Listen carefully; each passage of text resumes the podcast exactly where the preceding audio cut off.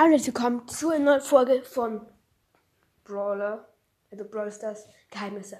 Und es gibt was richtig krasses. Und zwar ist Griff ein Mensch.